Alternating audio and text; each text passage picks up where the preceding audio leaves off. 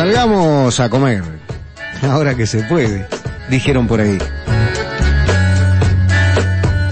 Antes de que nos coman los piojos, dijeron los dueños. A la luz del sol, replicaron varios. Ante los ojos de Dios, dijeron los religiosos. Porque claro, también abrirán los cultos. ¿Y los cultos? Me refiero a los intelectuales. Esos que hablan de infectadura. Queremos paz. Esos 300 que creen ser los guardianes de las Termópilas. Aquellos que entregaron sus vidas para cuidar un ideal. Pero esta vez no son los persas los que te empujan contra la pared de las puertas calientes, maestro. Acá son las frentes calientes las que te hacinan para pujar por un respirador artificial.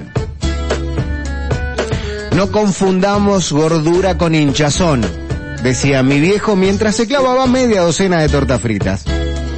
Yo soy gordo, no estoy hinchado, decía un poco como chiste, haciendo gala de su extrema sinceridad.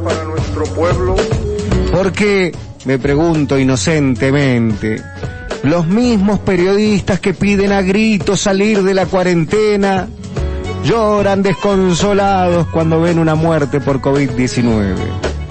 Tristemente anunciada. Estadísticamente anunciada. ¿Por qué? Me pregunto retóricamente.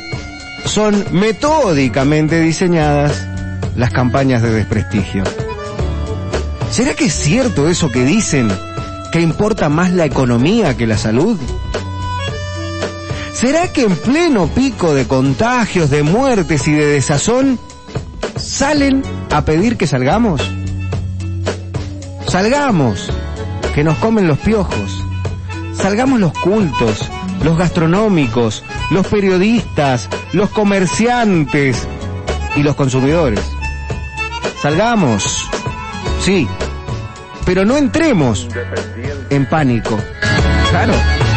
No entremos en pánico como caballos en el discurso del comunismo.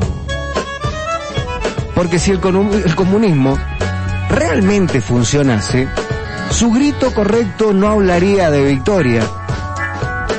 Su grito sería básicamente hasta el empate siempre. Claro, no sería hasta la victoria siempre. Y ahí, ahí estaría la diferencia. Salgamos antes que nos coman los piojos. Bienvenidos a Rock en Paz. Hasta las 13 nos hacemos compañía.